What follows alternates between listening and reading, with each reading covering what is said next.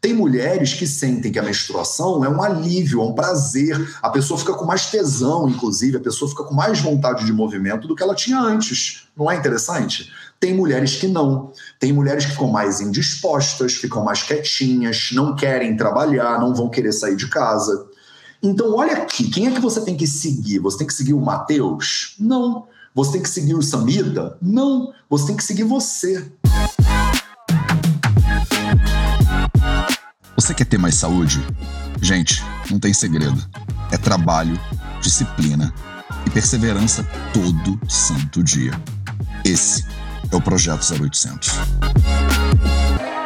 Salve, salve família Vida Veda, Projeto 0800, episódio 486, talvez, posso estar enganado, 487, por aí. Bom dia, bom dia, meu povo. Salve, salve. Projeto 0800, todo santo dia, 0800, às 8 horas da manhã, do Balneário Pissarras, em Santa Catarina, aqui no Instagram, no YouTube no Facebook e nos podcasts do Vida Veda para vocês. Bom dia, bom dia. O assunto hoje é saúde feminina, tá? O assunto hoje é saúde feminina. Vocês me perguntam muito de saúde feminina e eu tenho que começar o 0800 de saúde feminina falando sobre da onde eu estou falando sobre saúde feminina, né? Eu não estou falando sobre saúde feminina do lugar de uma pessoa que tem a experiência, né, do útero ou da menstruação. Eu acho que isso é óbvio, mas eu acho que é importante a gente esclarecer, né? Eu não falo do meu lugar de fala de mulher, né? Óbvio, porque, né, não tem como. Eu falo do meu lugar de fala de médico, né, de pessoa que foi treinado dentro de medicina, fiz rotação hospitalar em ginecologia, obstetrícia, essas coisas todas, e tenho experiência tratando muitas e muitas mulheres. A maioria das minhas pacientes são mulheres e a maioria das seguidoras do Vida Veda são mulheres, né? Eu não sei porquê, nem tenho a menor ideia, mas o fato é que no Instagram, por exemplo, 91% do público do Instagram é feminino, 9% é masculino. Nos cursos do Vida Veda, muitas vezes tem muitos homens também. Tem sempre mais mulheres atualmente, mas também tem muitos homens. Só que nas redes sociais, normalmente o público é muito mais feminino mesmo. Então, eu venho desse lugar de contato com muitas mulheres, de estudo como médico e de experiência hospitalar, tá? Então eu nunca vou poder falar disso da minha experiência própria com o que é ter uma cólica. Impossível, não tem como. Não é à toa que eu convido muitas mulheres maravilhosas, ginecologistas e obstetras, para conversar comigo aqui, para falar desse lugar de experiência também. Então eu já vou começar essa live de hoje deixando alguns nomes que vocês precisam conhecer alguns nomes que vocês têm que conhecer, tá? Se você tem interesse em saúde feminina, você tem que conhecer a doutora Lídia Myung, por exemplo. Tem que conhecer a doutora Lídia Myung, tá? A Lídia Myung participou dos dois convidas. Eu tenho vários vídeos com ela no YouTube. A gente, eu já entrevistei a Lídia Myung. A gente já fez alguns 0800 e eu acho que ela vai voltar em março. Isso, em março vai ser um sábado, se eu não me engano. Tem o dia da endometriose. E no dia da endometriose eu vou fazer um 0800 especial sobre endometriose com a doutora Lídia Myung, que ela é especialista nesse, nesse troço. Ela é cirurgiã, ginecologista, especialista em endometriose tá? Então a gente vai falar com a Lídia Myung, tá? Não tem nenhuma dificuldade. Se você, Júlia Monteiro falou, bota esses nomes no story, por favor, eu não consigo, não adianta, você não vai conseguir clicar, entendeu? E se você botar Vida Veda Lídia no YouTube, você encontra tudo sobre a Lídia Myung. Lídia, L-I-D-I-A. Myung é M-Y-U-N-G, Myung, tá? É, a segunda pessoa, o segundo nome que eu também que me vem à cabeça agora, assim, de, de, de cara, é a doutora Beatriz Truitz. Então, a doutora Beatriz Truitz ela é uma pessoa que também já fez vários 0800 aqui comigo, então é uma pessoa maravilhosa que vale a pena vocês conhecerem. As duas têm perfis no Instagram e as duas criam conteúdos muito interessantes sobre saúde feminina, Lídia Myung, endometriose e tal e tal, sobre é, saúde reprodutiva, tal, que é o foco mais da, é, da Beatriz Truitz. Bia, Beatriz Truitz, talvez seja, doutora Beatriz Truitz, talvez seja no, é, no Instagram, tá? Então, essas pessoas são referências para mim. Além delas, tem muitas outras, né? Tem terapeutas ayurvédicas que falam muito de saúde feminina. Tem pessoas como, por exemplo, a Karine, do Ginecologia Emocional, que eu não posso deixar de mencionar. Se você não conhece o Ginecologia Emocional, você tem que ir lá conhecer. A Karine já fez também 0800 comigo, eu já fiz é, é, lives no perfil dela, vale muito a pena ir lá conhecer a Karine. A Karine não é médica, não é ginecologista, mas tem uma história de pesquisa, estudo né, dentro de ginecologia natural. É, tem alguns perfis de ginecologia natural, inclusive, que eu já trouxe para conversar aqui, e tem uma galera que estão na minha lista de pessoas que eu adoraria trazer para o 0800, para a gente falar mais ainda e ouvir, né? É, sobre mandala lunar, sobre é, plantar a lua. Eu adoro esses temas, eu sou estudioso dessas coisas, né? Apesar de eu não ser uma referência de ginecologia natural, não é a minha área de especialidade, mas eu adoro esses temas todos. Então, eu vou falar para vocês hoje sobre 10 perguntas de saúde feminina, desse lugar de Vaidya, né, de médico ayurvédico, a perspectiva do Ayurveda, a dinâmica dos doshas, a fisiologia ayurvédica e o porquê é, essas, é, essas situações que a gente vive hoje em dia, muitas mulheres reclamam, reclamam de cólica, né? E acham que cólica é natural, é normal do corpo sofrer todo mês um pouquinho. Muitas mulheres hoje sofrem de endometriose, muitas mulheres hoje têm dificuldade de é, engravidar, então, essas questões que são muito comuns hoje em dia, a gente vai tratar delas um pouquinho aqui hoje. E eu vou tentar, vou fazer o melhor que eu posso, dentro das minhas limitações de ser humano, de trazer um pouco de valor para a vida de vocês e trazer algumas reflexões que talvez sejam úteis. Vou só servir um chazinho aqui para eu molhar o meu bico. É, algumas reflexões que possam ser úteis na tua jornada né, de autoconhecimento e de busca de melhorar a sua saúde como mulher. Se você é homem, talvez você tenha a oportunidade de é, dar suporte para mulheres que estão em volta da sua vida e talvez esse conhecimento seja útil também de alguma maneira. Né? Então vamos lá. Eu, tudo que eu não quero aqui hoje, tudo que eu não quero é fazer mansplaining, é ficar explicando para mulheres o que é ser mulher, ou o que é ser feminino, ou o que é o feminino. Isso é uma coisa que está mais longe do meu objetivo na live de hoje é fazer qualquer tipo de mansplaining aqui. Então, o meu objetivo é só trazer um pouco de Ayurveda para vocês, tá? Dito tudo isso, deixa eu dar uma olhada aqui nos comentários para ver se tem algumas perguntas iniciais. Eu vou tentar responder as perguntas de vocês hoje da maneira mais sucinta que eu consigo. É óbvio que eu não sou muito sucinto, porque tem muitas perguntas, tá? Então, Carlinha tá falando que a meditação de hoje foi boa. Ai, que bom, gente. Vocês estão curtindo o Clubhouse? Eu espero que esteja legal. Eita, eu espero que esteja bom para vocês, que seja útil. Eu, pessoalmente, não sou muito fã de mídias sociais, mas vocês sabem que eu vou onde vocês estiverem, né? Eu não tenho perfis pessoais de, de, de quase nada, né? Se vocês repararem. Então, calma aí, deixa eu ver que tem muitos comentários. Eu estou perguntando se estou vendo se tem alguma. É... Por exemplo, Emanuela 1907 diz assim: sorte sua, Matheus, não menstruar, porque é muito complicado e regado a dor. Manu, obrigado pelo seu comentário. Vai ser muito bom a gente poder falar sobre isso. É, Daniele P. Alves falou assim: quero saber sobre nadar nos dias que estou menstruada. Menstruar e atividade física agrava o vata, mas a natação é o poder para Agni. Então, não é recomendado nadar, eu deveria me observar, o que, que eu faço né, enquanto eu estou menstruada. Maravilhoso. Então, vamos falar um pouco sobre recomendações gerais a respeito de menstruação, tá? Para a gente já começar, né? É, as recomendações ayurvédicas gerais em termos de menstruação são as seguintes: você, quando está menstruada, deveria repousar o máximo possível. Ah, Matheus, por que, que o Ayurveda fala isso? Porque para você colocar o endométrio para fora, para você expulsar alguma coisa pela parte de baixo do corpo, não importa muito na fisiologia ayurvédica se é urina, fezes, menstruação, o feto na hora do parto, tudo que a gente expulsa por debaixo do corpo, flatulência, por exemplo, tudo que a gente expulsa por debaixo do corpo segue o mesmo princípio fisiológico, o mesmo complexo fisiológico, que a gente chama de apana vayu. Apana, A-P-A-N-A, vayu, V-A-Y-U, vayu, que é o vata, né? É uma das funções de vata dosha, uma das cinco funções básicas de vata dosha, é expulsar coisas por debaixo do corpo. Para você ter que fazer isso, para você viver esse processo, naturalmente o apana ele tem que dar uma agravadinha. O Apana tem que dar uma gravadinha. Quando o Apana dá essa agravadinha, ele, ele dá essa gravadinha para fazer a função dele, que é empurrar a coisa por debaixo do corpo, se você já tem uma base de vata agravadinho, o vata talvez agravadinho com mais agravadinho fique agravadão.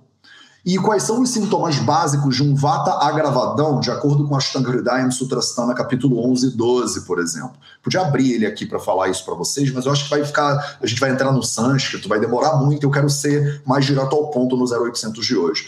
Lá na série Vida Vida dos Samhitas e tal, eu explico isso tudo com muito mais nerdeza, né? Mas aqui eu vou tentar ser mais sucinto só para gerar valor prático, objetivo para a sua vida. Então, o vata mais agravadinho, ele talvez não seja problema. Por isso que não é toda a mulher que sente cólica.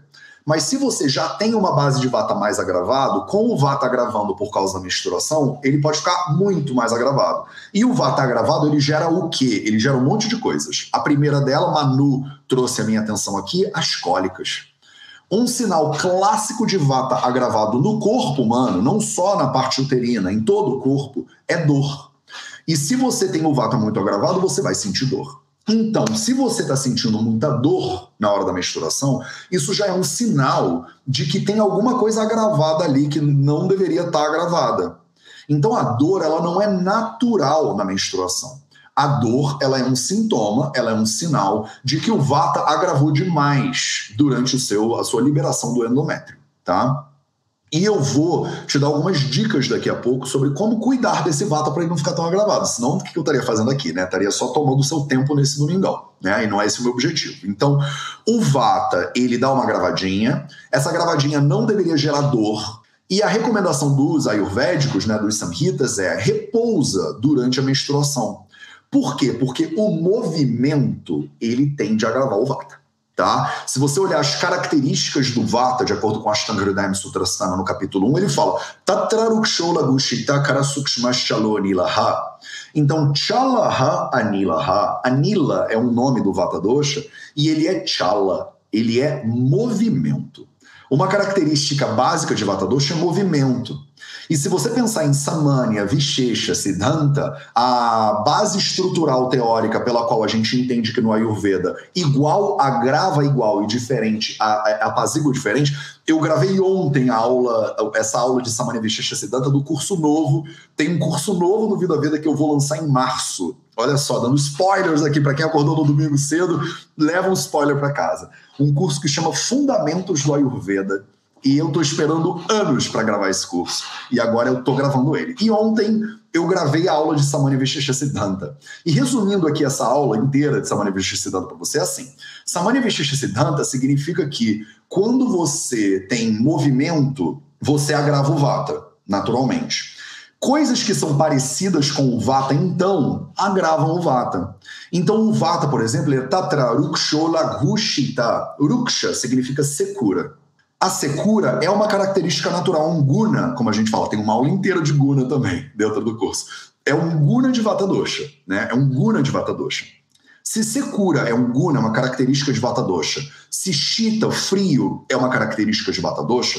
Se o vata ele é frio e ele é seco, se você estiver num lugar seco, o seco do vata agrava com o seco do lugar. Então, duas coisas iguais, seco com seco, fica mais seco. Isso é bem óbvio, na verdade, se você parar para pensar, mas é uma estrutura de raciocínio muito importante dentro do Ayurveda, né? O vata é seco, se você está num lugar seco, o vata agrava, porque seco com seco fica mais seco ainda, o vata fica mais agravado ainda. Se o vata é frio e você está num lugar frio, frio com frio, o que, que acontece com o vata? Agrava o vata, porque fica mais frio ainda. O vata ele é movimento. Movimento com movimento, o que, que faz com o vata? Agrava o vata. Então, via de regra, se você está numa fase do mês que o vata ele vai agravar para você poder liberar o endométrio, o vata já está um pouco agravado. Se você fizer muito movimento, o que, que acontece? O vata talvez exploda. O vata muito agravado, um sintoma clássico, já falei, cólica. Então a pessoa sente dor. Por quê? Porque o vata está muito agravado. Qual é a recomendação então dos samitas? Está menstruada? Fica de boa, fica tranquila, fica calma. Muitas mulheres não precisam ficar tranquilas, ficar de boa, ficar calmas. Por quê? Porque ela já não tem uma tendência a ter o vata muito agravado, ou já é uma pessoa com uma predominância, por exemplo, de kapha dosha. O kapha, ele tem muitas características que seguram a exacerbação de vata dosha. O kapha ele é pesado enquanto o vata é leve. O kapha é estável enquanto o vata é movimento. Então, se você tem uma tendência já de vata, mais, de, de mais agravado no corpo, ou você tem uma estrutura mais kapaj, como o, o Charaka Samhita chama de kapala, ele bota o la no final para dizer, se tem uma tendência já, o kapha está bem estruturado no seu corpo, a sua tendência não vai ser o vata explodir então, talvez na menstruação, se você tem uma estrutura muito predominante de capa doxa, por exemplo, uma tendência, um capa lá, um capa já muito desenvolvido, quando o vata agravar, você vai ficar mais disposta, na verdade. Porque você vai, vai compensar o capa doxa, que te deixava mais paradinha, e agora você vai ficar com o movimento mais na, na raiz, com o movimento fluindo nas veias. Olha que interessante. E talvez você menstruada fique mais disposta, e talvez menstruada você faça mais movimento, e isso não dê nenhum problema no seu corpo, especificamente. Olha que interessante o nível de complexidade que a gente tem que ir no Ayurveda. A recomendação geral é que você deveria repousar para não fazer movimento que agrava o vata, que o grava já vai estar tá gravado e aí vai agravar tudo, você vai sentir cólica, entendeu? Mas em casos específicos, se eu olhar o teu caso específico, eu posso dizer assim: olha, você na menstruação, até poderia fazer movimento, não tem problema, porque você não vai ter é, sintoma nenhum, porque você já tem uma predominância de capa tão grande que o vata gravado vai até te libertar um pouquinho. Tem mulheres que sentem que a menstruação é um alívio, é um prazer, a pessoa fica com mais tesão, inclusive, a pessoa fica com mais vontade de movimento do que ela tinha antes. Não é interessante? Tem mulheres que não. Tem mulheres que ficam mais indispostas, ficam mais quietinhas, não querem trabalhar, não vão querer sair de casa. Então, olha aqui, quem é que você tem que seguir? Você tem que seguir o Mateus? Não. Você tem que seguir o Samita? Não. Você tem que seguir você. Se você tiver a habilidade de entender e observar o seu próprio corpo, você vai ver o que, que você vai precisar. E de um ciclo para o próximo ciclo, você não é igual. Então não adianta você achar que você é a mulher que sempre faz Iron Man quando está menstruada. De repente vão ter ciclos que você vai estar, tá, cara, pilhada, tinindo, cheia de energia, e o movimento vai aliviar, inclusive, a tua cólica. Sim, é possível. Mas que, como é que você vai saber isso? Você vai ter que aprender quem você é. Você vai ter que conhecer o seu ciclo, você vai ter que conhecer o seu corpo, você vai ter que entender que quando você faz A, acontece B. E aí você já vai por esse essa relação, esse ganho de intimidade com o seu próprio corpo, vai te dizer o que, que você pode e o que, que você não pode. Aí você vai sentir, cara, tô no primeiro dia, não tô bem disposta para sair para malhar. Não vou sair para malhar. O problema aqui maior que eu vejo é quando você quer fazer sempre as mesmas coisas, mesmo o corpo te dando sinais diferentes. O corpo tá te dizendo, miga, descansa.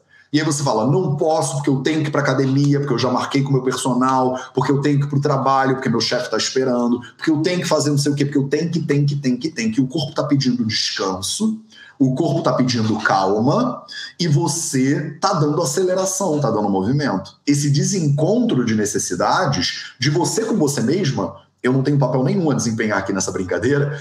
esse desencontro gera uma série, pode gerar uma série de sintomas para sua saúde, percebe? Então, autoobservação é o primeiro passo para a saúde feminina e para a saúde masculina também, diga-se de passagem. Né? É o primeiro passo para a saúde, é você parar para olhar como o que, que você tem. Então, Dani Alves e Manu que fizeram essas duas perguntas aí. Quando você menstrua, você pode fazer natação porque ela agrava o vata ou não agrava o vata e tal e tal. Você tem que ver, Dani, como é que isso funciona para você. Porque, via de regra, natação você estar dentro d'água dá uma seguradinha no desequilíbrio de vata dosha. Só que tem muitas mulheres que menstruada na piscina dizem não, não, não, eu não quero, não gosto, me sinto bem. Sabe, vocês sabem isso, não sabem? Vocês, 300 pessoas que estão aqui agora. Bota aí nos comentários como você se sente quando você está menstruada dentro d'água. Tem mulheres que se sentem bem dentro d'água. Tem mulheres que não aguentam ficar dentro d'água. A mulher entra dentro d'água misturada e ela sente que ela está pegajosa. E isso aí tem tudo a ver com o equilíbrio e desequilíbrio dos doxas dentro do seu corpo. Você precisa saber dos doxas? Não, não precisa. Você pode, você pode estudar o Veda, saber todas as características, os gunas dos doxas e tal, mas você não precisa saber. Você só precisa saber você. Se você parar para se observar, você vai entender, você vai entrar dentro d'água, você vai se sentir pegajosa, você não vai entrar dentro d'água. Então, é simplesmente uma observação e um respeito com o teu próprio corpo, com, com o seu próprio impulso. O corpo tá falando com você, o útero tá dizendo o que ele precisa. Se ele precisa de calma, ele vai dizer preciso de calma. E aí muitas mulheres falam assim: Mateus, o meu útero ele precisa de chocolate. É isso que ele precisa. Sim, ele às vezes precisa de chocolate. Thaís Gorla me falou, fala sobre vontade de comer doce né, durante a menstruação. É claro, por quê? Presta atenção. Ashtanga Hridayam, Sutrasthana capítulo 1, ele fala dos seis sabores. Isso tudo está lido, decupado, explicado para vocês no Ashtanga, na leitura que eu faço do Ashtanga Hridayam no YouTube, é de graça. Você só não vai lá se você não quiser, tá? E eu li esse capítulo inteiro, já o capítulo 1, e já expliquei isso tudo para vocês. Tem seis sabores dentro do Ayurveda ele fala Swadu Amla Lavana Tikta Ushna Kashaya Kaha eh, Tatra Shrita Atapurvamba Lavaha Tatra Diamarutam Gnanti Tatra Driamarutam Gnanti Swadu Amla Lavana Tikta Ushana Kashaya são os seis sabores do Ayurveda. Como é que traduz isso? Vamos lá, Matheus, como é que traduz isso aí? Swadu, doce. Amla, azedo. Lavana, salgado. Os três primeiros são doce, azedo, salgado. E aí ele fala, Tatradeya Marutam Gnanti. Os três primeiros dessa lista de seis, eles fazem Marutam Gnanti, eles diminuem, apaziguam o Vata Dosha.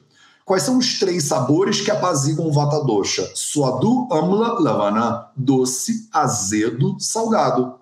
E aí você fala assim, Mateus, na minha menstruação, entre parênteses, que o Vata Dosha ele dá uma gravadinha para poder empurrar o endométrio para fora, eu tenho muita vontade de comer doce.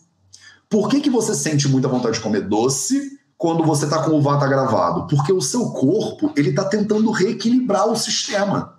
O seu corpo ele é inteligente quando ele te pede chocolate. Ele não é burro.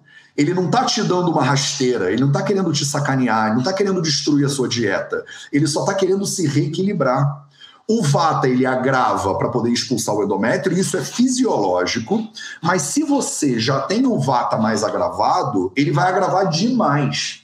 Esse agravamento demais pode te deixar com cólica, muito indisposta, com uma virada de humor que você não quer ter. E aí, o que, que o corpo faz para tentar contrabalancear essa equação?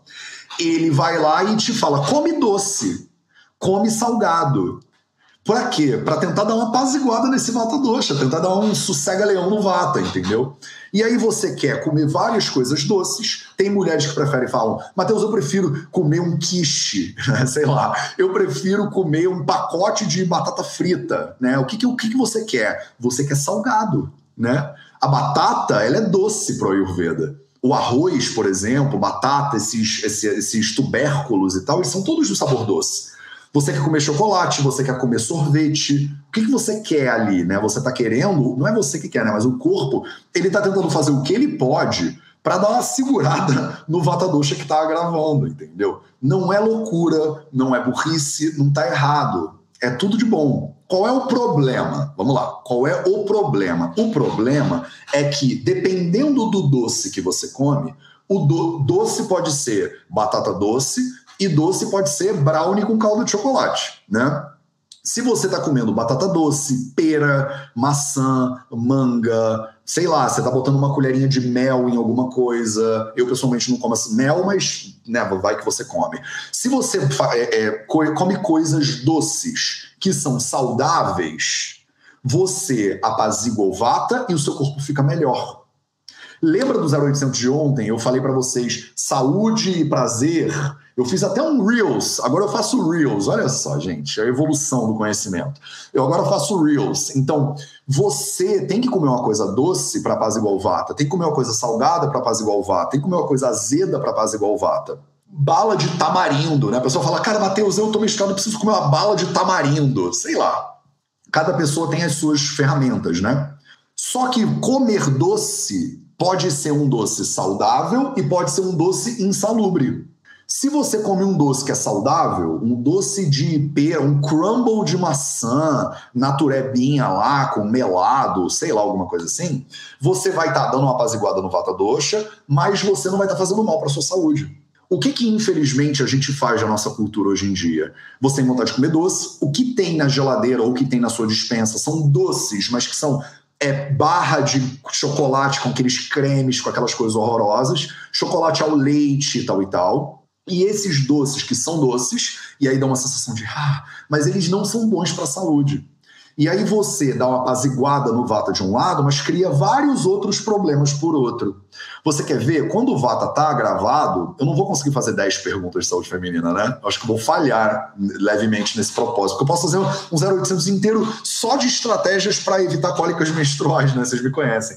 Então, vou, não vou perder o fio da meada aqui. Vamos lá. É, quando você come uma coisa doce, que ela é cheia de, por exemplo, leite, né? Ah, Matheus, eu quando estou menstruada, eu preciso comer uma barra de Twix, né? Eu quero comer prestígio, Matheus, me dá todo... Ou um pote de, de, de sorvete da Häagen-Dazs, né? Eu tinha uma amiga que era Häagen-Dazs Strawberry Cheesecake. Eu já tive uma amiga que era Häagen-Dazs de doce de leite, era a coisa mais preciosa da vida dela. Qual o problema, tá? Qual o problema aí? O impulso é maravilhoso, que é o impulso de você comer uma coisa doce para apaziguar o vata que está agravado demais. Só que não é o problema, tem dois problemas. Os dois problemas aqui são os seguintes. O primeiro é por que, que o vata está tão agravado assim? Se você não olhar para a causa do problema, o que, que pode estar tá te deixando com o vata tão agravado a ponto de no momento que você ficar menstruado ele explodir, o que, que vai acontecer? Mês que vem vai ser a mesma coisa de novo. E aí você não vai melhorar ao longo do tempo. Se você não olha para a causa do problema, que é esse vata agravado de base, quando a menstruação passar, o apana vai o que agravou para expulsar o endométrio, ele vai apaziguar também. E aí você fica com a sensação de que voltou tudo ao normal. Só que esse normal, ele não é bom, ele é um normal que já estava um pouquinho agravado. Então, o primeiro passo para você que sente muitas cólicas ou alguma, um desconforto muito grande na menstruação é tentar entender ou procurar ajuda de um profissional qualificado para te ajudar a entender por que, que você tá com uma base de vata já gravado, que na hora da menstruação ele explodiu. Porque se você tiver uma base já gravada, todo mês, quando o apana subir, ele vai estourar o vata. E você vai ter cólica, desconforto e tal, e tal, e tal, e coisa. Entendeu? Então, olhar para a causa do problema é sempre a primeira base, né? É sempre o primeiro passo dentro da terapia ayurvédica. Tá? Qual é o segundo problema disso aí? O segundo problema é que, por exemplo, você vai comer é, um pote de sorvete de doce de leite. Estou dando um exemplo bem esdrúxulo aqui, tá? Um pote de sorvete de doce de leite, ele tem muito lácteo ali dentro. Ele é gelado também. O que que você faz quando você toma uma coisa que é gelada? O vata, que é de frio, o que, que acontece com frio quando junta com frio? Lembra que eu expliquei ali no começo do 0800? Você estoura o vata mais ainda. Então você tem uma apaziguada por causa do doce, mas o gelado ele pode te dar mais cólica. E aí você entra num ciclo, numa espiral negativa, digamos assim. Porque você sente um alívio por causa do doce, mas piora por causa do gelado, e aí você come mais sorvete para aliviar um pouco mais por causa do doce, mas ele agrava mais ainda por causa do gelado. Então, dependendo da coisa que você usa para dar a apaziguada que você sentiu que você precisa, isso pode ter, pode ser uma faca de dois gumes, né? Você pode solucionar um problema e criar outro problema no mesmo, na mesma pegada. Outro problema possível aqui, você vai comer um sorvete ou alguma coisa láctea e os lácteos eles geram muito muco para o corpo e eles são muito difíceis de digerir, são pesados na digestão. Se você olhar lá no capítulo 5 do Ashtanga Hridayam Sutrasthana, o Drava, o Drava, o, eita, o Drava Drava Vignana, o capítulo de conhecimento das substâncias líquidas, eles falam sobre o leite. Esse capítulo está todo lido no YouTube de graça para você. Só não vê quem não quer, né? E ele fala: o leite é pesado para digestão. Os lácteos são pesados para digestão. O que, que acontece quando você está com o vata agravadinho? A digestão, no caso o Agni, a Dani perguntou, ele fica todo bagunçado. Com o Agni bagunçado, você come uma coisa pesada, qual é a consequência natural? Você não vai conseguir digerir direito a coisa pesada. Quando você não consegue digerir direito uma coisa, essa coisa fica não digerida. Um alimento não digerido, qual é o nome que a gente dá para ele dentro do Ayurveda? Me digam aí, formiguinhas de fogo. Vocês sabem. Tem uma galera aqui que é são alunos do F4P, alunos do TSS. Eu vi hashtag Turma Lotus aí, que é a turma nova. Sejam bem-vindos, inclusive, galera da Turma Lotus. Começaram ontem o F4P. Vai ser uma jornada, vai ser uma jornada boa. Galera da Turma Lotus, galera da Prakruti, galera da Prana, galera da Atma, galera da Turma Satmia que tá aí Vocês sabem isso. Me responde nos comentários. A comida que não é digerida, ela fica como não digerida. A gente muitas vezes chama ela de toxina em português. Como é que é o nome dela em sânscrito? Como é que é o nome dela de acordo com a Ayurveda? Tô vendo comentários subindo aí. Então ela chama ama. Ama. Então você está tentando solucionar o vata dosha comendo doce. Só que esse doce, se ele é pesado para digestão e ele não for bem digerido, se ele não for bem, não é que ele não vai ser, mas se ele não for bem digerido, ele vai gerar ama. E aí o ama, o que, que o ama faz? Ama bloqueia o fluxo natural de vata dosha. E o vata, ele agrava por dois motivos principais. Vocês sabem isso também, a galera que é mais nerdona, não, não é qualquer galera, mas a galera hashtag nerd sabe esse negócio. Tem dois motivos pelos quais o Vata grava. Quais são? Manda, escreve para mim aí. Isso aqui tem que ser interativo, galera. Senão você tá só deitado no sofá, não. Acorda aí vambora. O que que acontece, o que, que tem que acontecer para agravar o Vata? Quais são as duas causas principais de agravamento de Vata? Galera que é nerd agora brilha, tem que brilhar. Agora é a hora de você brilhar aí nos comentários. O que que acontece? O Vata, ele agrava por dois motivos principais. O vata agrava quando você perde tecido, endométrio saindo do corpo é tecido saindo do corpo. O vata agrava quando você perde tecido. E o vata agrava quando você bloqueia o caminho natural de vata. Quando você perde tecido, o vata grava, e quando você bloqueia o caminho dele, o vata grava. No momento que o endométrio está saindo do corpo, o que, que acontece? O vata grava ele agrava porque ele precisa empurrar o endométrio para fora, e quando sai o endométrio, ele agrava porque está sem tecido. O, toda vez que você tem um tecido no corpo, seja músculo, gordura, o que quer que seja, no momento que você perde esse tecido, a gente fala proverbialmente que é, o, você criou um espaço dentro do corpo. A gente, eu gosto de dar um exemplo muito bobo, mas que a maioria das pessoas entende, que é assim. Sabe quando você está apertada para fazer xixi ou apertado para fazer xixi? E aí a bexiga está explodindo, aí você vai no banheiro aí você faz xixi, aí quando a bexiga tá vazia, dá até um tremelique, dá até uma sensação de brrr, sabe? Essa sensação de brrr, de tremelique é o vata gravando instantaneamente. Isso aí é o movimento, é o vata. é o jeito mais fácil de você saber, caraca, o vata gravou. Só que aí o corpo logo, ato contínuo, já acerta o traço. Porque a bexiga estava cheia, agora a bexiga estava vazia.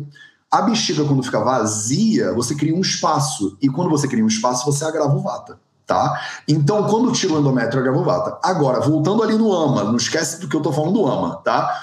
O vata ele agrava quando você perde tecido e o vata ele agrava quando você cria um bloqueio no caminho natural de vata dosha. Você criou um bloqueio para o vata, o vata ele tende a agravar. E aí, o que, que você faz? Come uma comida, não digere ela bem direito, porque tem um monte de ar de tranqueira né, na comida ou coisas pesadas para digerir, como são os lácteos, por exemplo. Você não conseguiu digerir isso direito, a comida não digerida é ama. O ama, ele bloqueia o caminho natural de vata. É como se fosse um viscoso, é como se você tivesse toda pegajosa e não dá para andar direito, sabe? Quando tem uma coisa muito grudenta. E aí o ama, ele é um pouco isso, é uma coisa meio grudenta nos seus canais, nos seus tecidos. Ele não deixa o vata circular direitinho. E o vata não circulando direitinho, o que, é que acontece? Ele agrava. Aí você come uma coisa doce, que o doce deveria apaziguar o vata, só que ele gera ama e o ama agrava o vata. Olha a espiral, de novo, negativa. Aí quanto mais você come essa coisa, mais você sente bem, porque ele deu uma apaziguada por causa do, do doce, e mais ele agrava o vata. Então você vai gerando um problema para você que depois você precisa de ajuda para consertar.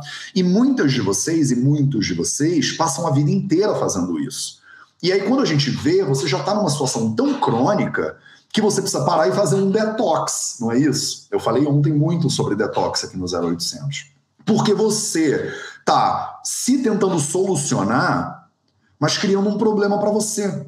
É como se você dissesse assim: Mateus, eu tô com a mão doendo, vou cortar minha mão fora. Eu falo, cortar a mão fora elimina o problema da dor, imagina que você está com um espinho no dedo, né? Pegou numa, num negócio espinhou, numa rosa, e aí ficou com um espinho grudado no dedo. Aí você fala assim, Mateus, eu tô com um espinho grudado no meu dedo, acho melhor eu cortar a minha mão fora. Eu falo, olha, se você cortar a mão fora, você vai eliminar o espinho? Vai. Mas você vai criar outro problema para você. E eu acho que é importante vocês saberem isso. Muitas vezes, a solução de um problema pode gerar outro problema. E a gente fala isso muito no Ayurveda, né? O Charaka Samhita, que é um livro de 3, 4 mil anos atrás, ele fala isso. A terapia que soluciona um problema, mas cria outro problema, não é uma boa terapia. O Vaidya, o médico, ele tem que procurar uma terapia que seja tão adequada para o paciente, tão sob medida para o paciente, que ele solucione o problema sem gerar outros problemas. Faz sentido isso para vocês? Eu sei que é complexo pra caceta. Eu sei, eu sei que não é fácil. Porque você não sabe de tudo que você come o que, que faz bem o que, que faz mal. Mas essa é a investigação que a gente tem que ir, né? Quando a gente fala de saúde feminina, a gente tem que fazer essa investigação. E aí, aqui é a hora que eu vou fazer uma pausa, porque eu vou olhar os comentários de vocês e eu aproveito para te convidar, se você está no YouTube, a curtir o vídeo. Eu sempre esqueço de fazer isso, é importante. Quanto mais você curte, mais isso espalha. No Instagram, quanto mais você convida pessoas, mais isso espalha. O Instagram entende que isso é bom para as pessoas. Então, essa é a hora que você clica aqui no Instagram, na, no, no, no, aviãozinho, na setinha, e chama todo mundo que você acha que pode se beneficiar dessa informação. Vocês aqui no YouTube, no Facebook também, espalha isso por aí. Não custa nada. Eu venho aqui no domingo fazer isso de todo o coração para vocês, né? Mas ajuda esse conteúdo a espalhar. Tem um monte de mulheres que poderiam se beneficiar dessa conversa de alguma maneira, né? Então dá uma olhada se não custa nada para você espalhar esse conhecimento por aí. Então, é, esse é o primeiro ponto aqui que é fundamental. Eu sei que é muito complexo. Eu sei que não é fácil você analisar tudo. Por isso que a gente, por isso que eu falo que o trabalho é infinito. Por isso que eu digo para vocês, eu venho aqui todo dia, não é à toa, né? Outro dia me falaram, eu falei isso para vocês já, né? Outro dia me mandaram uma mensagem de hate, né? Um haterzinho básico que, que falou assim: Você fala pra caceta, Matheus. Você, pô, faz todo dia uma hora de live. Eu não vou. É você é desnecessário. Eu perguntei para uma colega minha e ela me explicou tudo sobre a Ayurveda em 30 minutos. E eu, eu achei hilário esse negócio. Falei, caraca, olha eu morando quase sete anos na Índia, aprendendo sânscrito, vindo aqui todo dia conversar com as pessoas, e eu poderia aprender tudo sobre a Ayurveda em 30 minutos. Não dá para aprender tudo que tem para saber sobre você, muito menos sobre a Ayurveda em 30 minutos.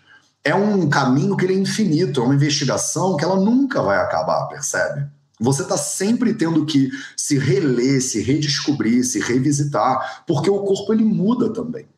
E quando a gente fala de saúde feminina, a gente não pode deixar de entender a transição que você, que o corpo feminino passa. E tem três movimentos básicos, né? Três momentos é, fundamentais nessa transição. O primeiro momento é a pré-menarca, né? É o momento da vida da mulher antes dela ter a primeira menstruação.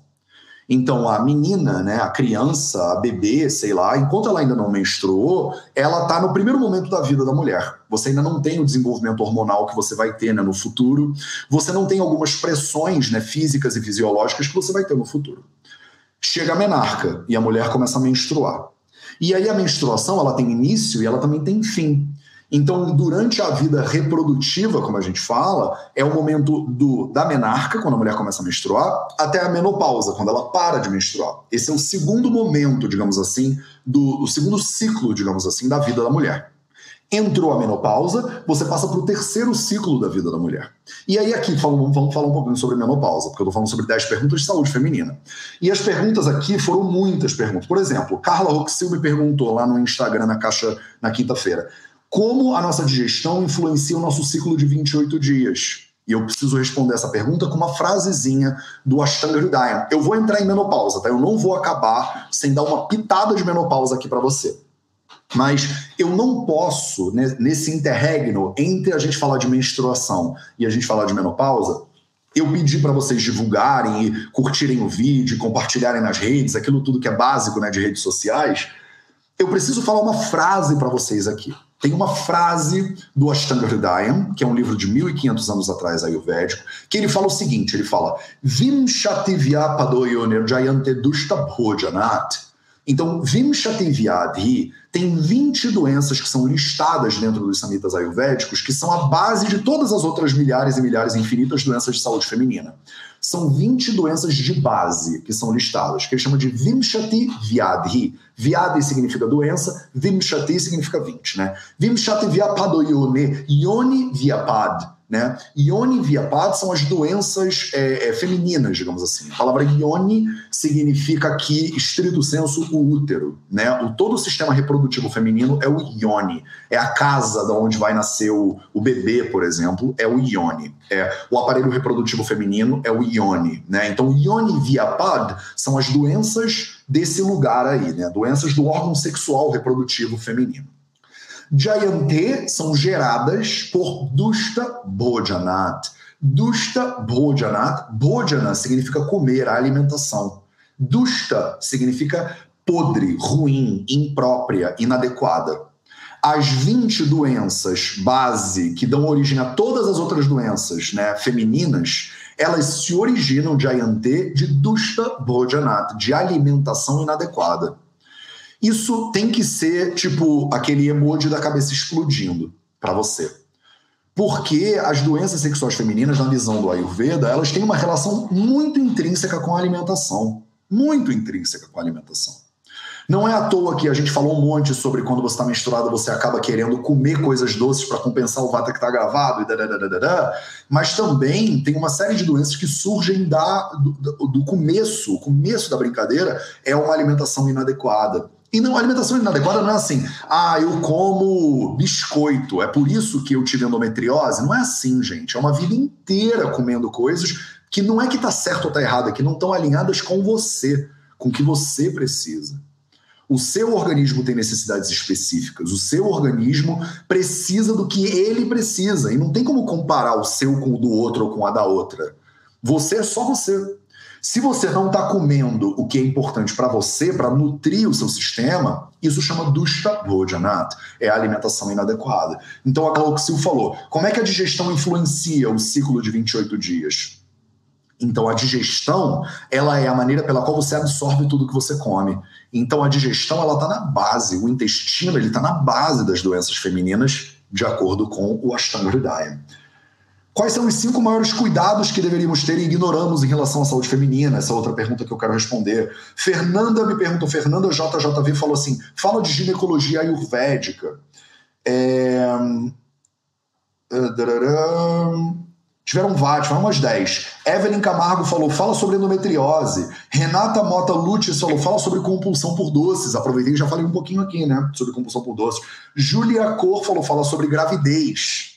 Não vai dar tempo de falar sobre gravidez hoje. Eu posso fazer um outro só sobre gravidez, se vocês quiserem. É... Pediatria e TPM.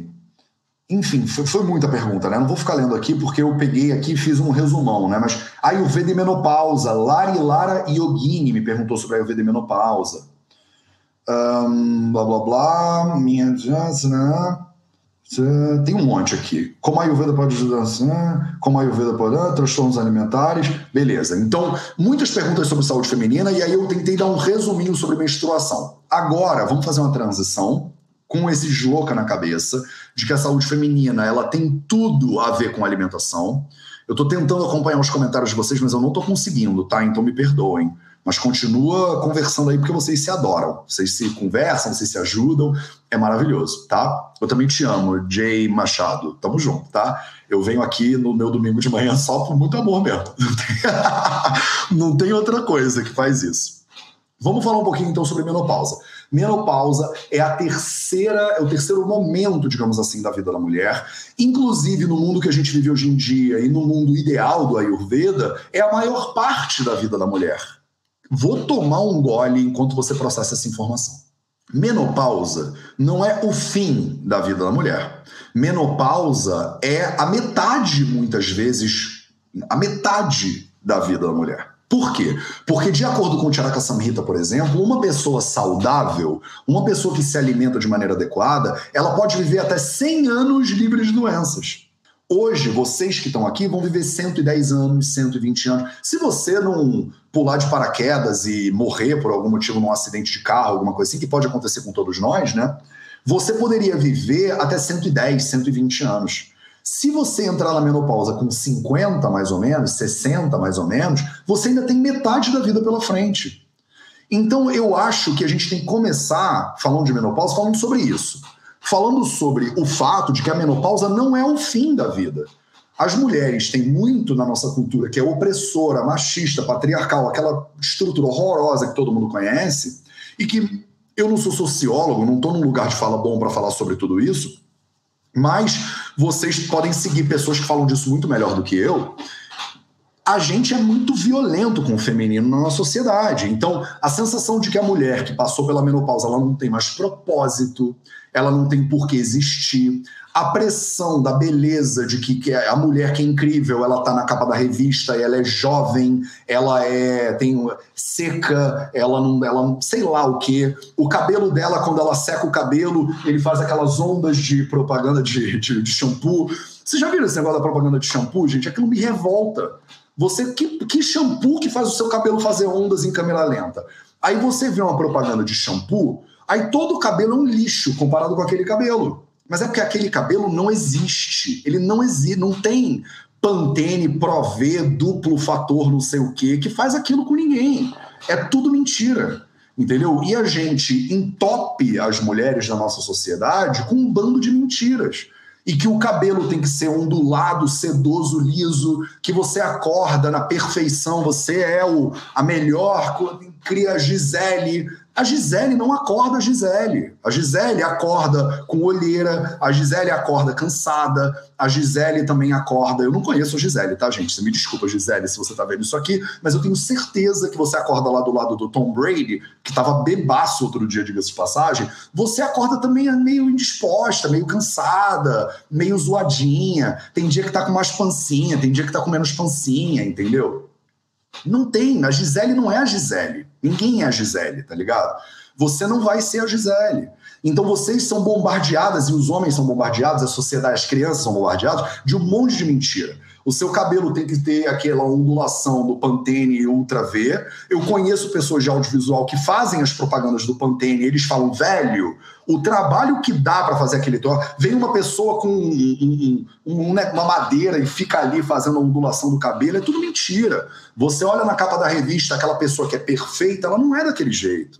Tem um fotógrafo perfeito, com a iluminação ideal, depois vão lá e calibram ela no Photoshop. Só que você acredita que você tem que ser aquilo. E aí você chega uma mulher que passa pela menopausa e o corpo começa a funcionar de uma maneira completamente diferente. Os hormônios, eles não são feitos para você ser sarada com 89 anos de idade, ou sarado com 89 anos de idade.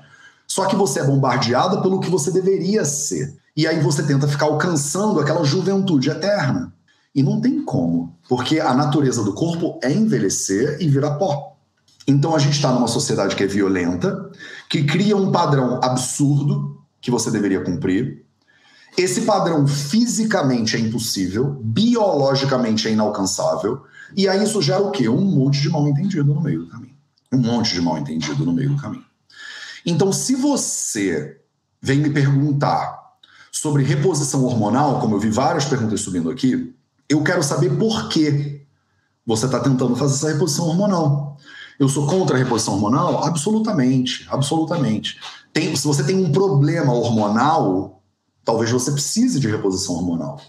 Se você tem um, uma doença, talvez você precise consertar a sua doença. Mas primeiro você precisa entender se tem uma doença ou se só tem uma transição natural do corpo feminino. Se você é uma menina e você passa pela menarca, você vai ter uma virada hormonal também. Imagina que uma menina passando pela menarca, ela diz assim: "Não quero ter essa libido toda. Eu tô com muita libido agora, Matheus. Eu não quero ter seios, por exemplo. Eu tô achando isso um absurdo. Eu acho melhor eu fazer uma reposição hormonal para eu não ter isso tudo que está acontecendo no meu corpo agora. E aí a gente tem que sentar com a menina e dizer: olha, isso tudo que está acontecendo aí com o seu corpo agora é o que a biologia faz com o seu corpo agora. Você pode é, mexer na fisiologia? Pode. Você pode manipular os hormônios? Pode. Inclusive, a doutora Juliana Gabriel é uma endocrinologista da Unicamp, pode falar de tudo isso de reposição hormonal muito melhor do que eu. Doutora Alessandra Raskovski, por exemplo. Só estou jogando nomes de pessoas incríveis aqui para vocês irem lá pesquisar e procurar. A Alessandra, uma endocrinologista lá da USP, pode falar de reposição hormonal muito melhor do que eu. A minha provocação vem do lugar do Ayurveda, que não tinha essa coisa da reposição hormonal como a gente faz hoje em dia. e que tem uma busca pelo, pela tua essência, pela tua felicidade, né, por quem você é. Se você está querendo ter o mesmo desenvolvimento muscular que depende de testosterona, numa fase da vida que o seu corpo tende a produzir menos testosterona, você vai ter que botar testosterona. Para que, que você está botando testosterona? É para você ter a mesma musculatura que você tinha quando você tinha 30 anos? Aí eu te pergunto, você tem 30 anos? Não. Por que, que você quer ter a musculatura de 30 anos?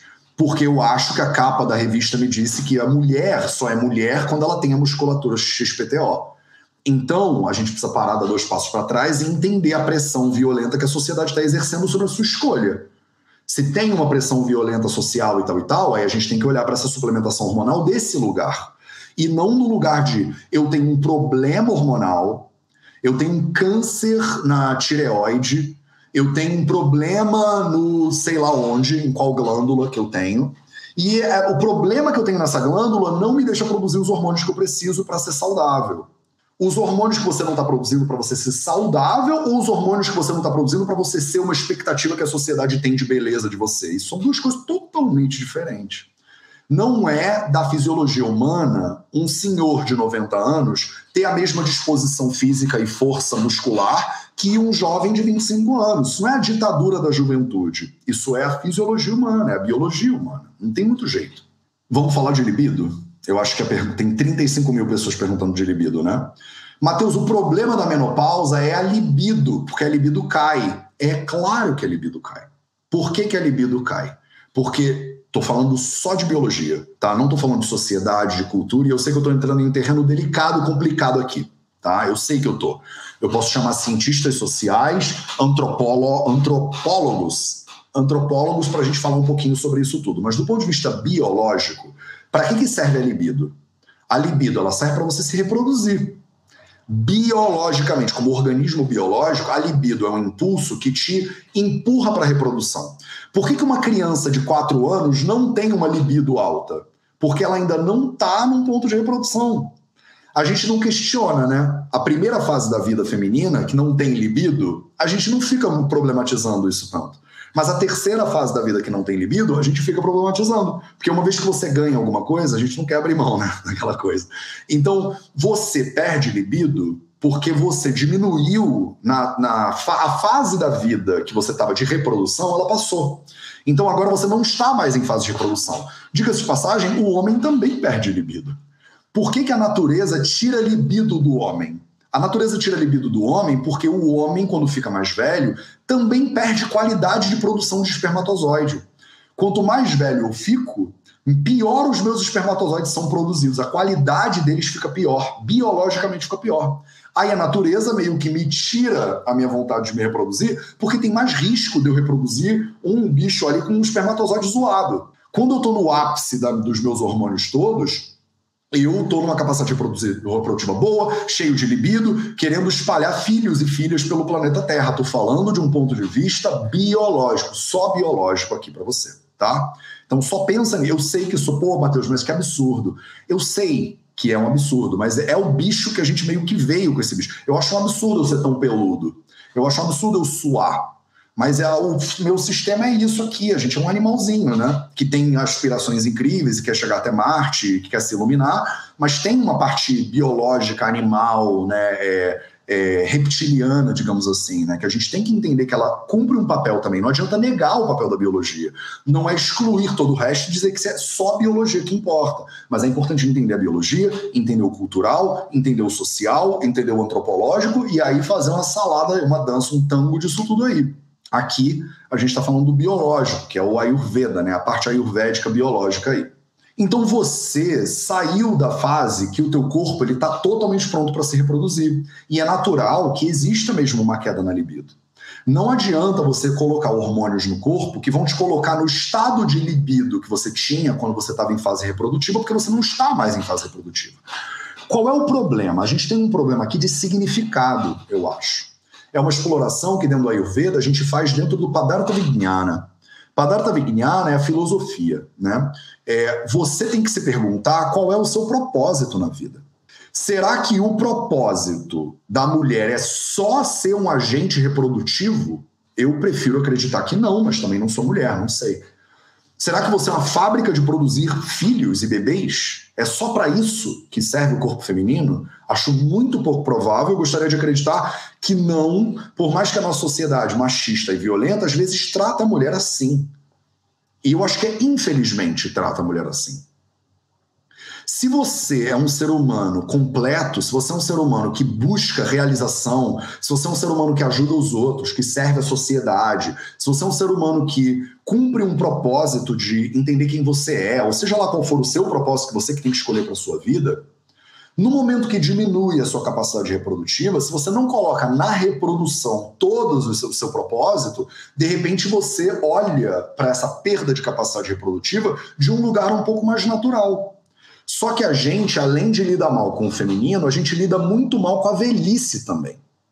O velho na nossa sociedade, ele é meio que excluído da sociedade, né? Nas sociedades mais tradicionais, e o Ayurveda vem desse lugar de sociedade tradicional, a pessoa mais velha, a pessoa idosa, ela era uma pessoa reverenciada na sociedade era o sábio da vila, né? A doutora Juliana Gabriel tá até aí, ó, da testosterona para mulher para melhorar a libido é o auge do machismo, disse a Juliana Gabriel aí. Olha que interessante, comentário da Ju Gabriel, uma endocrinologista da Unicamp, tem doutorado nessa parada. Tá falando, dar testosterona para mulher aumentar a libido é o auge do machismo. Obrigado, Ju, pelo seu comentário. Então, você precisa entender que o seu propósito na vida, e eu preciso entender que o meu, é muito maior do que simplesmente o que a sociedade está me empurrando para eu fazer. A sociedade acha que eu devo me reproduzir. Mas e se eu não quero me reproduzir? Eu tenho autonomia para escolher. Eu sou um ser biológico? Sou. A, a, biologia me empurra para me reproduzir, me dá uma carga de libido tremenda? Me dá. Mas eu sou vítima e refém da minha libido e, da, e, da, e do meu empurrão biológico? Eu não acho que eu sou. Por isso que eu acho absolutamente legítimo uma pessoa escolher se ela quer ser mãe ou não quer ser mãe. Escolher se ela quer ser pai ou não quer ser pai. E a sociedade, ela te oprime. Ela fala, você tem que isso, você tem que aquilo. Não é? Minha filha, você já tem 39 anos, você ainda não teve filho, você vai ficar para titi. A gente não fala isso? Isso não é violento da nossa sociedade? Então, se você não tem que isso, você não tem que aquilo, você é livre para fazer o que você quiser, você precisa também ser livre para passar pela menopausa e entender a menopausa como uma transição. A menopausa, ela é uma transição. E essa transição vai te mostrar um novo cenário que o seu corpo vai habitar. Da mesma forma como a menarca foi uma transição, a menopausa é outra transição a nossa sociedade simplesmente é violenta em relação a essa transição, mas a gente precisa tomar o controle disso de volta. Não sou eu que vou poder fazer isso, né? Porque, mas se eu puder ajudar de alguma maneira nessa luta, contem comigo, porque é muito violento. Você precisa entender que o seu corpo ele está passando por uma transição que no momento que ela é fisiológica, ela é uma transição ok, ela é uma transição legal. Tem muitas dessas transições da menopausa que não são fisiológicas, elas são patológicas. Por quê? Porque a gente se cuidou muito mal a vida inteira. De repente você se alimentou mal a vida inteira, de repente você não fez atividade física, o seu sono é uma porcaria, você nunca praticou silêncio. Eu falo sempre dos quatro pilares da saúde aqui para vocês, né? Ó, muitas mulheres dizendo: "Eu não quis ter filhos e tô bem com isso, maravilhoso. Não, eu escolhi não ter filhos". Incrível, né? Você atuou do teu exercício de liberdade aqui. Eu acho isso absolutamente maravilhoso. A menopausa, se você é saudável, ela te leva para um novo equilíbrio, para um novo equilíbrio hormonal, para um novo equilíbrio físico, para um novo equilíbrio fisiológico. E você, dentro desse equilíbrio, você vai atuar e descobrir novas maneiras de participar da sociedade, da vida, dos seus relacionamentos. Botar essa pressão de que a mulher tem que ter libido mesmo depois de não sei o que lá, é uma pressão que eu acho absolutamente indevida. A mulher não tem que nada, assim, o homem também não tem que nada. Você tem que fazer o que você quer fazer e você tem que entender os seus objetivos na sua vida e seguir a sua vida, né? E seguir a sua linha da melhor forma possível. Quando você é saudável, quando você é saudável, as transições hormonais elas não geram problema. Quando você é saudável, a menstruação ela não gera um monte de cólica e um monte de problemas. Quando você está saudável, a menopausa ela não gera um monte de consequências negativas. Se você está passando pela menopausa, você está tendo calores exacerbados, se você está tendo uma transição muito difícil, não é toda mulher que passa pela, pela menopausa de maneira trágica e muito difícil. Tem mulheres que tem mulheres que menstruam e não sentem dor. Tem mulheres que passam na menopausa e não têm problemas. Se você está tendo problemas, aí você precisa procurar um profissional de saúde, você precisa marcar com a Juliana Gabriel, você precisa marcar com a Lídia Myung, você precisa marcar com a Alessandra Raskowski. Eu não sou ginecologista nem obstetra. Eu sou um Vaidya, né? Eu sou médico ayurvédico. Eu trato muitas mulheres que têm problemas de menstruação, eu trato muitas mulheres que têm problema na menopausa. E eu tenho muitos casos dentro da, de problemas de menstruação de menopausa que, com auto-observação, com melhora na alimentação, e com algumas diquinhas que eu quero dar aqui para vocês agora, esse processo ele melhora. Por quê? Não é porque fisiologicamente tem algo errado com você. É porque patologicamente tem algo errado com você. A tua alimentação não está legal, a digestão não está legal, você não está movendo o corpo da maneira que o corpo precisa ser movido. E isso não tem a ver com a menopausa, nem com a menarca, nem com ser homem, nem com ser mulher. Tem a ver com você não estar tá fazendo o que você pode para ser saudável. Se você não está fazendo o que você pode ser saudável, não está cuidando do seu corpo, você precisa começar a por aí, entendeu? Não é a menopausa o problema. O problema é a saúde, percebe? Não é a menopausa, é a saúde. E aí você não está tentando tratar a menopausa, você está tentando ser saudável.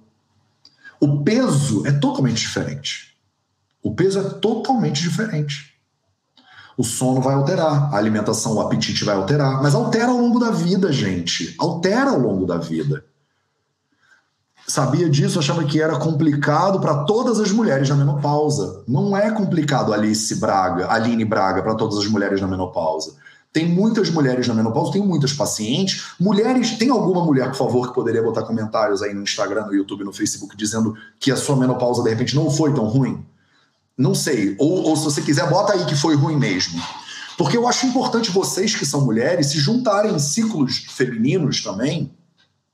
Porque não podem ser os homens dizendo para a mulher o que a mulher tem que saber sobre a mulher, caceta. Se juntem e conversem umas com as outras, vocês vão ver. E eu acho que a nossa sociedade, de novo, ela oprime e aliena o conhecimento da mulher sobre ela mesma. E isso são formas de dominação e de controle, percebe? Ó, até uma Fogg está dizendo, para mim não foi complicado. Quando você senta num círculo de mulheres e você conversa com outras mulheres, aí você entende. A Dominique Barros disse, eu não senti calores. A é, Rolani disse, eu não senti nada.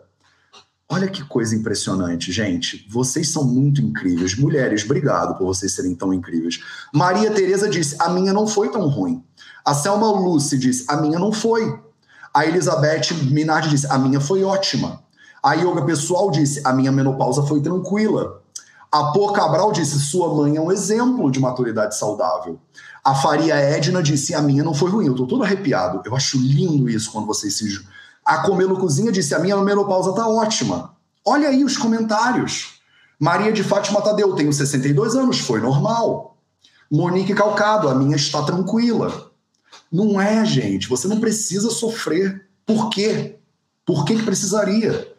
Por que, que Deus criou um negócio que nasceu para se ferrar? Percebe como é uma visão violenta? O homem é incrível, saudável, viril, reprodutor, tem sempre tesão, tem sempre virilidade para dar e vender. E a mulher, coitada? Não. Não pode ser assim. Eu acho lindo vocês poderem se conversar e saberem. Se eu pudesse, para mim, seria só isso. A gente tinha que fazer um círculo feminino dentro do Vida Veda, mas aí eu estaria de fora e aí vocês se juntam e se conversem. A gente podia facilitar isso, não podia, não? Rodas, círculos femininos dentro do Vida Veda, e aí vocês se organizam e fazem isso? Quem se anima de fazer? Se vocês quiserem, eu facilito, eu boto isso disponível para vocês dentro do Vida Veda, porque eu sou homem, eu não posso participar desse troço. Mas se vocês quiserem fazer círculos femininos dentro do Vida Veda, e o, a equipe do Vida Veda puder facilitar isso de qualquer maneira, a gente facilita. Tem muitas mulheres no Vida Veda que adoram esse tipo de movimento, e se elas puderem, eu coloco elas aqui para representar, e vocês se juntam e vocês se ajudam. Porque olha só o poder de conversar e de colocar em público aqui o teu processo. Você acha que só você está passando por esse problema e você vê que tem um monte de gente passando pelo mesmo problema que você. Mas alienar é um jeito de dominar e de controlar. Tenho 58 anos e nunca senti absolutamente nada, Solange Pelima. Apenas o sono alterado. Eu senti coisas, mas busquei alternativas e eu melhorei. Olha que interessante. Olha os comentários, cara, de outras mulheres. Eu posso ficar quieto aqui, vou tomar um chá e vou deixar vocês conversarem mais dois minutos aí. Manda brasa. Ju Gabriel, você topa de liderar um grupo de saúde feminina, um, uma roda do sagrado feminino dentro do Vida Veda? Mulheres, quem quiser, roda geminiana, gemininas, manda brasa, cara. Eu, o que vocês precisarem do Vida Veda, conta comigo. Eu acho lindo isso e eu acho que faz toda a diferença. Um povo que é oprimido precisa se juntar. Não, é, não tem outro jeito, né? Eu acho lindo o movimento, por exemplo, de negritude no Brasil. Acho coisa mais admirável pra caramba. Eu tô fazendo cursos, né, de psicologia negra e tal. Para admirar de longe, assim, olhar e falar, cara, que coisa linda, as pessoas se juntando para entender. Nós temos esses problemas aqui, só a gente entende do problema que a gente tem. Só a gente sabe a opressão que a gente sofre. Só a gente sabe quanto essa sociedade é violenta e, desculpa o termo, escrota com a gente. Que escroto, né? Sabe de onde vem a palavra, né? É bem isso.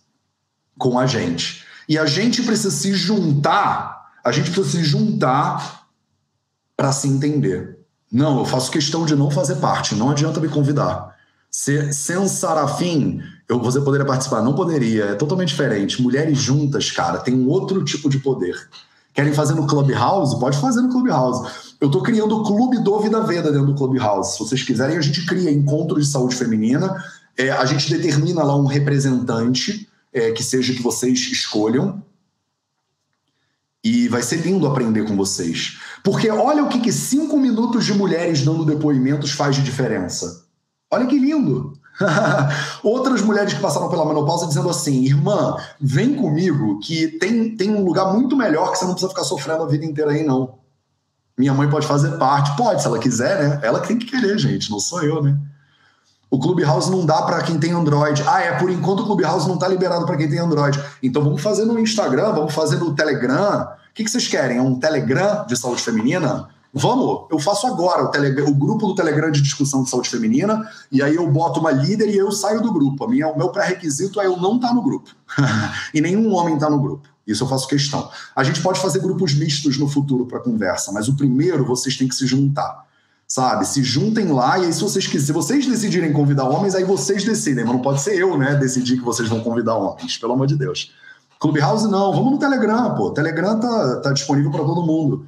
Vamos, Ju Gabriel, eu vou criar esse negócio então assim que a gente acabar aqui. É, e aí eu boto você no controle e eu saio. Procurem a doutora Juliana Gabriel e a gente vai espalhar isso nas redes do Vida Veda. Eu boto no, no canal da família Vida Veda no Telegram. O Insta proibiu o uso da palavra escroto. Ah, desculpa, será que eles vão me tirar do ar? Desculpa, gente, por ter falado essa palavra que começa com esse. Telegram, legal, tá bom, Telegram. Juliana Gabriel pode nos acompanhar, super pode. Então fechou, fechou. Ai, gente, adorei. Nem tava pensando que a gente ia criar um grupo no Telegram, uma roda feminina, solo Luzias. Maravilhoso, como vocês quiserem. Então tá, eu vou sair daqui, vou criar, vão ter várias médicas no grupo, tá? Mônica Milone, vão ter várias médicas no grupo, porque o Vida Veda tem um monte de médica. Vão ter várias médicas, vão ter várias terapeutas ayurvédicas, vão ter várias nutricionistas, vai ter uma galera, vai ter um poder, gente, dentro desse Telegram. Que lindo que vai ser. Depois vocês que se vocês puderem, ensina pra gente. Eu, nós homens também precisamos aprender. Pripirro, cara, Pripirro é o poder. Pô, Priscila Pirro tem que estar tá lá. Maravilhoso. Pronto. Vou explicar para vocês como é que vai ser então. Adorei. Melhor do que o, o saiu melhor do que o soneto esse menda aqui. Eu vou mandar o link para vocês desse grupo no Telegram, exclusivo para mulheres. É, e vai ser um grupo de discussão, uma roda feminina. E aí vocês façam o que vocês quiserem lá, beleza? Eu vou criar esse link e vou mandar o link. Eu só vou criar o link porque a gente tem facilidade disso. Não vai ser no Clubhouse, esquece o Clubhouse, tá? Os movimentos surgem assim, né, Verratsuya? É o vocês que querem. O Vida Verde é 100% isso. Vocês querendo e a gente facilitando. Com certeza vai ter uma mulherada da equipe do Vida Veda que vai querer participar. Talvez no futuro os homens queiram ter um grupo de discussão masculino também. A gente cria, não tem problema nenhum. Melhor live.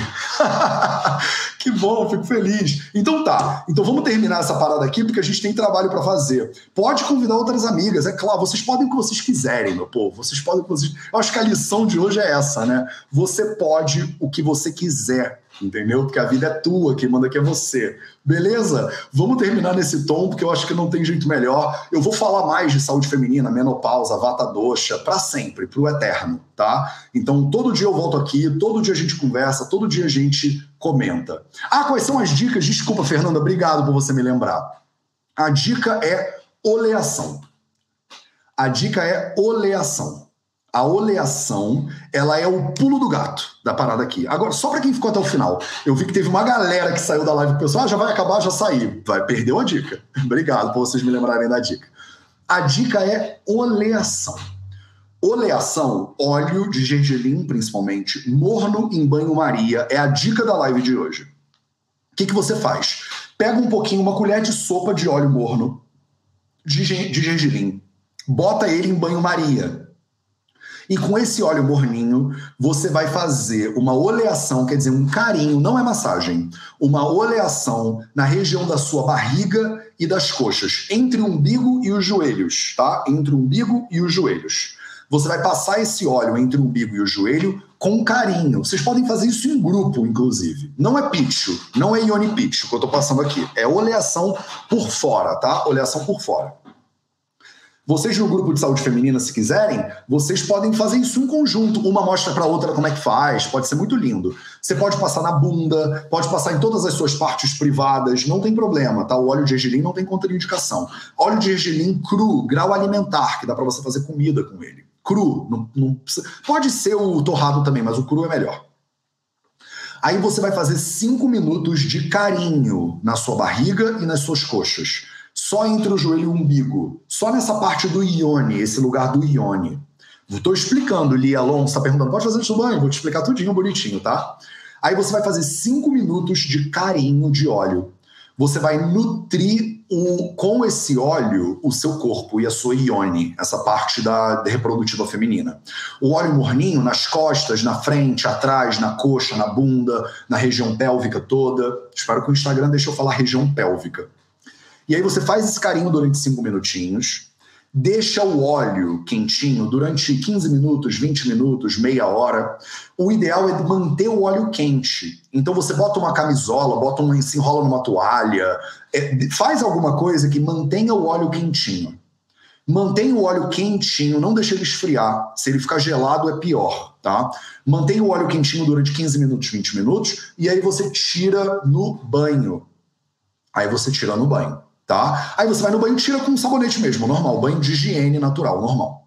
O óleo, ele é um excelente antídoto para agravamento de vata. Uma colher só, a Júlia me perguntou, uma colher só. Uma colher, não precisa passar óleo, besuntar, ficar pingando de óleo. Uma colher é muito, na verdade, tá? Uma colher é muito, tá?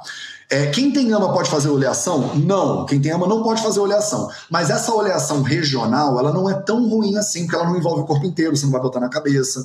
Então, mesmo uma pessoa que não tá com muito, com uma digestão muito legal, faz a oleação e vê como você se sente. Porque ela é uma oleação bem localizada, percebe? Ela não é tão ruim. Mesmo em lugar de clima quente, tem que aquecer? Tem que. Tem que aquecer o óleo. Mesmo que você esteja num clima muito quente, você tem que aquecer o óleo. Tá? O óleo tem que estar tá morninho para ele entrar no corpo. Se ele entrar no corpo frio, ele resfria o corpo, não é ideal. Então o óleo entra quente, você deixa ele quentinho e depois você tira ele no banho. Quantas vezes por semana? Todo dia, se você puder, ou quantas vezes você quiser, tá? Ah, Matheus, posso fazer uma vez na semana só? Posso, pode. Posso fazer todo dia? Pode. Uso uma colher para o meu corpo inteiro e tenho 1,90. Haha, disse A. Marte. Isso, A. Marte. Você é grande pra caramba. Que bom que você consegue usar uma colher só. Porque não precisa, você precisa de uma camada fina de óleo na pele. Você não precisa ficar pingando, entendeu? E o óleo na vagina, a gente não vai falar de Ione Pitcho agora, Vera, Vera Rego Monteiro, porque o óleo dentro, pra, é o óleo intravaginal, ele chama Ione Pitcho.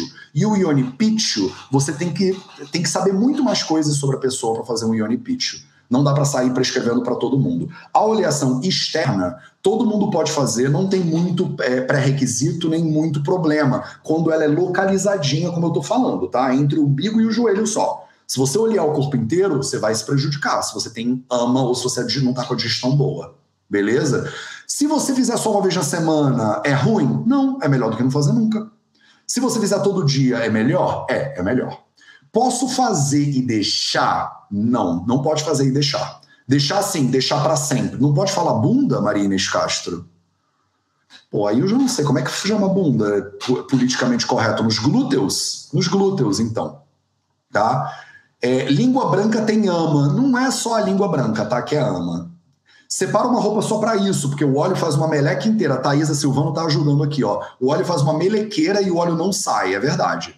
Tenha uma, uma roupa só para oleação, é o ideal. Tenho que tomar banho a seguir ou posso malhar depois e depois tomar banho? Marines Castro pode malhar com óleo e depois tomar banho, sem problema nenhum. Isso é o ideal, inclusive. Glúteos, nádegas, nádegas. Nádegas é um bom nome, nádegas. Legal. Nádega, é isso mesmo. Pode ser outro óleo, Talita? Não. Via de regra, não pode ser outro óleo. O óleo de gergelim é o coringão para eu dizer para vocês, de acordo com os samhitas, que é como eu estudo dentro do Vida Veda, o de gergelim é o coringão. Qual é a finalidade da oleação, Matheus? É apaziguar o Vata Dosha. Lembra que eu falei a tua live inteira, que é uma hora e vinte, falando que o Vata grava, e aí o Vata pode agravar muito, aí o Vata fica gravado? Então, é, o óleo ele ajuda a dar uma controlada no Vata. Solange disse que bunda é ótimo. Eu não sei, gente, eu não tenho essa coisa das palavras, né? Tipo, não, pra mim não faz tanta diferença, mas se for ofensivo para alguém falar bunda, eu paro de falar bunda para sempre, não tem problema nenhum. Eu falo nádegas, falo glúteos, como vocês preferirem, tá? E outros olhos, eu não acho tão legal. Eu não acho tão legal. É, Angel disse: Eu sou transplantada renal e o enxerto é na frente do próximo do umbigo. Será que eu posso fazer? Pode, mas evita a parte do enxerto. Você pode fazer nas pernas, você pode fazer nas coxas, você pode fazer nas nádegas, na região traseira. A endometriose agora falou bunda, bunda, bunda, bunda. Então, eu acho que bunda pode falar, né? Eu, não sei. Eu tô sempre aprendendo, tá, gente? Então me ensinem. Quando eu falo alguma coisa que não pode falar, vocês me dizem que eu paro de falar. Não tem problema nenhum, tô sempre aprendendo tá bom? Então, ficou claro? Essa é a diquinha do óleo de gergelim, prensado a frio, cru, para vocês. E aí, se vocês tiverem dúvida, pode fazer. Mesmo na menopausa, Luciana, principalmente na menopausa. A menopausa, você entra na terceira fase da vida, que é a, fase de vata da vida. E a fase de vata da vida, ela quer mais óleo, inclusive. Oleação e menopausa, cara, são o amor. São o amor. Oleação e menopausa são o amor. Bunda é bom de falar. Vocês adoraram esse tema da bunda. Bunda, bunda, bunda. Tá todo mundo falando. Eu acho uma palavra que ela é circular, ela é redondinha, ela é bunda, né? Ela não é tão ruim assim. Mas se vocês falarem, não, ela é ofensiva para um povo que uns que chamam, tem um povoado que chama bunda no interior do, da Austrália, e aí seria preconceito com eles, a gente para de falar bunda, não tem problema nenhum. Gente, desde quando bunda é ofensivo? Não sei, Virgínia, mas a gente está sempre aprendendo. Eu estou sempre aberto para aprender. Se eu falar alguma coisa ofensiva, bumbum! Pode crer, quando a gente era criança, a gente falava bumbum. Me lembraram aqui que bumbum. Eu acho bumbum. Bumbum tem até uma coisa meio né, percussiva. É bumbum, é verdade, bumbum é bonitinho, mas eu acho meio infantil, né? Um médico falar bumbum, eu não sei se pega bem.